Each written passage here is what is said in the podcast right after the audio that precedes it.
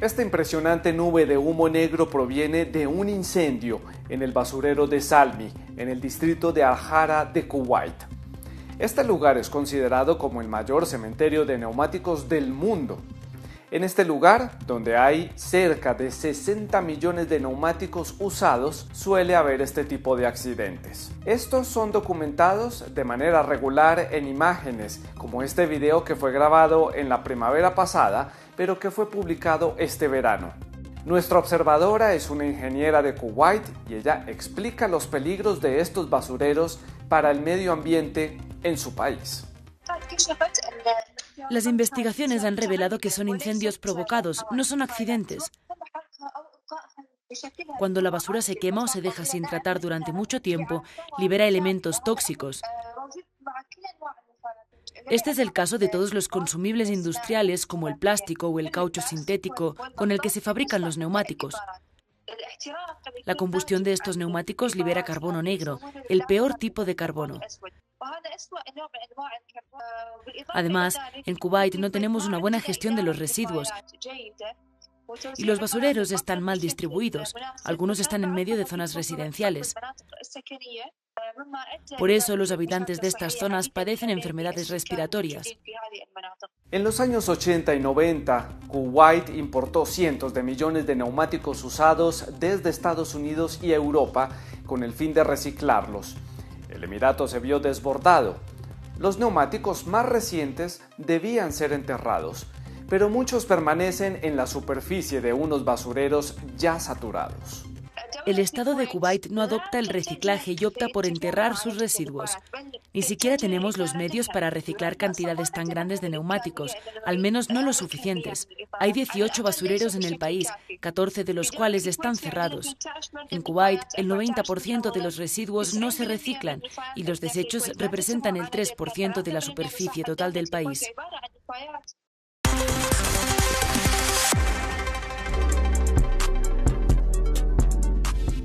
Esta es Brenda Dama. Es una empleada doméstica de 26 años. Hace dos años se fue de Kenia para trabajar como empleada doméstica en una familia de Arabia Saudita.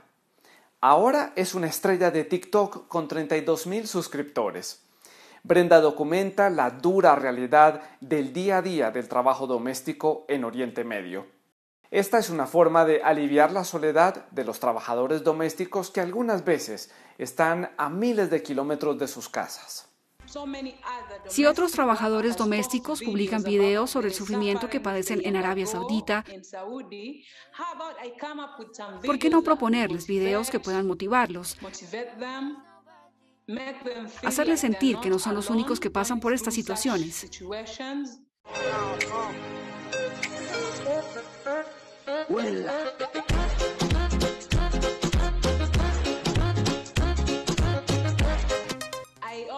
También publico videos para que nuestros jefes los vean, porque ellos también están en TikTok.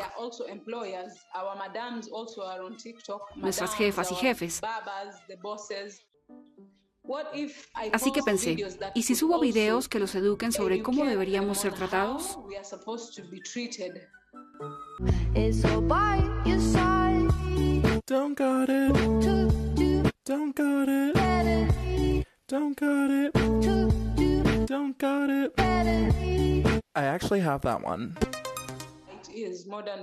Esto es esclavitud moderna. Esto es lo que vivimos. No puedo mentir sobre cómo nos tratan en algunas casas. Trabajamos muchas horas, desde la mañana hasta quizás las 10 de la noche. A veces 12 horas al día sin descanso. A veces descansamos un poco, pero casi siempre estamos muy ocupados. He visto a gente volverse loca. Obviamente es por lo que viven aquí. Incluso si la persona es fuerte mentalmente, alguien que viene aquí puede volverse loco después de un tiempo.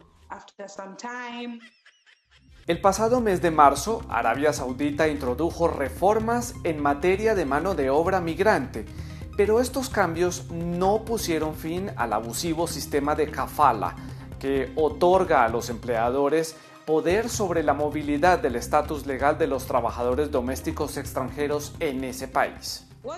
Lo que tienen que cambiar, y dicen que ya lo están haciendo, es el sistema de kafala. En el que una persona concreta te trae a este país y se queda con todos tus documentos hasta que se supone que debes volver a casa. Si quieres cambiar de empleador, es un proceso difícil.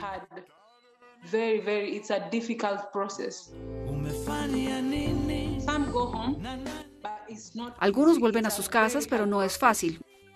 Es muy duro, porque una vez que estás bajo mucha tensión con tu empleador, decides, basta, no quiero seguir trabajando en Arabia Saudita, quiero volver a casa. Puedes irte, pero estarás en la oficina de reclutamiento durante mucho tiempo.